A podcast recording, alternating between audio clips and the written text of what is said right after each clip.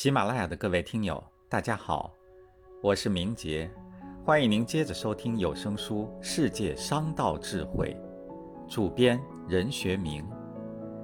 今天我们一同分享的是本书的第二章《犹太商道》，第一商人如何炼成，第九节，把商机拖到金库中。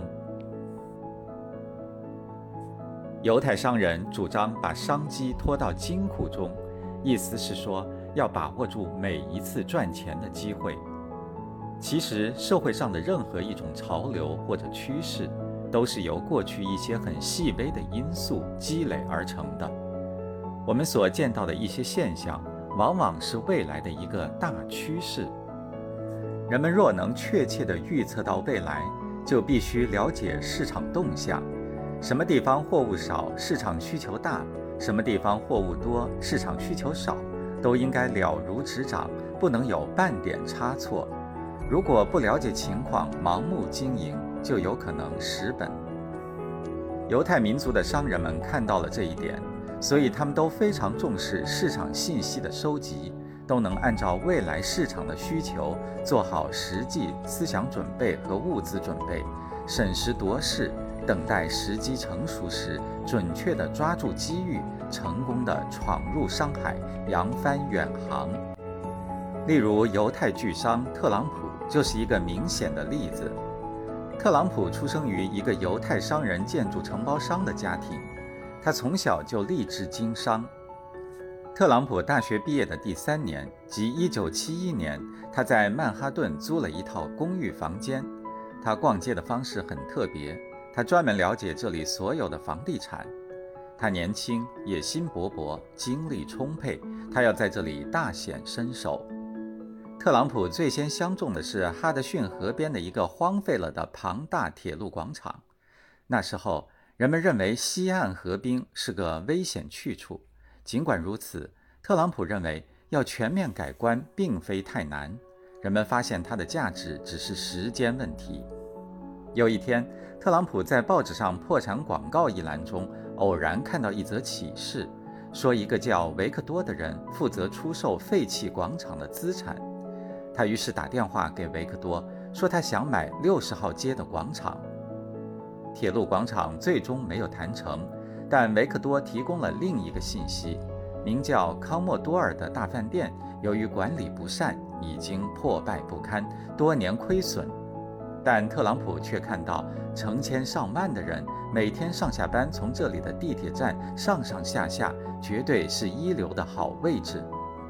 经过巧妙妥当的安排，特朗普终于买下了康莫多尔饭店，并投资进行装修，重新命名为海特大饭店。经过独具特色的装修，海特大饭店成了人人想参观的地方。一九八零年九月，饭店开张，顾客盈门，大获其利，总利润一年超过三千万美元。饭店生意没有让特朗普就此止步，他的目光又落在曼哈顿繁华路段的一座十一层大楼上。从一九七一年他搬进曼哈顿，并在那儿逛大街起，他就看中了它，那是房地产中一流的位置。特朗普通过调查。了解到那十一层大楼属于邦威特商店，但楼下的地皮属于一个名叫杰克的房地产商。特朗普先去找杰克，杰克不知道这块地皮的真正价值，更闹不明白在经济不景气的情况下，仍有人打他的主意。经过几个回合的艰苦谈判，最终特朗普以两千五百万美元买下了十一层大楼和下面的地皮。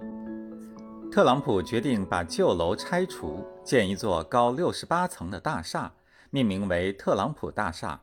他费尽周折，得到了市规划委员会的批准。一九八零年，曼哈顿银行同意为特朗普建造大厦提供贷款。特朗普把整个工程承包给了 H.R.H 施工公司，并委派三十三岁的高级女助手芭芭拉负责监督施工。芭芭拉在翻修康莫多尔饭店时，曾显示出她的杰出的才能。就在旧大楼进行爆破工程时，纽约时报》刊登了炸毁门口雕塑的大幅照片，并发表了许多文章，说特朗普只顾赚钱，不惜毁坏艺术品和文物。尽管艺术和文物管理部门并没有出面干涉，事后特朗普也后悔不该毁了那些雕塑。令人意想不到的是，这场轩然大波却给特朗普出售大楼帮了大忙。特朗普大厦矗立起来了，大楼独具特色的锯齿形设计使所有单元住宅的主要房间至少可以看到两面的景色。当然，特朗普大厦是富人的驻地。每单元售价在一百万美元到五百万美元中间。特朗普大张旗鼓地做广告，许多电影明星和著名人士因之而争相购房，因此尚未完工，房子就卖出了一大半，滚滚钞票进了特朗普的腰包。不久，特朗普又发现新的商机，他开始投资度假村、游乐场，成立海湾干西部娱乐集团等。他的妻子伊瓦娜干得也非常出色，他亲自掌管特朗普城堡，该城堡是大西洋城游乐场中收入最多的一家，也是城中最盈利的一家饭店，仅三个月就收入七千六百八十万美元。特朗普还生产自命名的凯迪拉克轿车。这个特朗普在曼哈顿闯荡，大约前后十几年里，从一个毛头小伙子一跃而成为一个声名远扬的大富豪。特朗普审时度势，不失时机地捕捉商机，为他房地产的崛起提供了保证。特朗普把犹太商人的这个主张，把商机拖到金库中，可以说是利用的淋漓尽致。由于人们的思想观念不同。对未来和现在的观察也有所不同。有些人凭着其过往的经验，对事物进行细致入微的洞悉；而有些人对未来则完全是茫然的。他们经常会对商机视而不见，不知不觉错失了很多机会。即使是一些企业家，也概莫能外。所以，一些企业能持久把握市场优势，而大部分企业。被变动不止的潮流淘汰，因此培养自己的市场触觉，审时度势，掌握先机，就能在商场中获胜。其实商机处处都有，就看你有没有审时度势的眼光去发现商机，抓住商机。生意人如若固执守旧，沉湎于过去的成绩，只会困守现在，那就没有发展前途，没有远大的未来。做生意应以企业环境为导向，绝不错过任何商机。因为企业外部环境的改变，企业一定会受到影响。因为变化表示了机会，若生意人能掌握此变化的机会，就可能是成功的契机；若漠视了变化，企业就会失去灵活性，丧失商机，以致在新时代中被逐渐淘汰。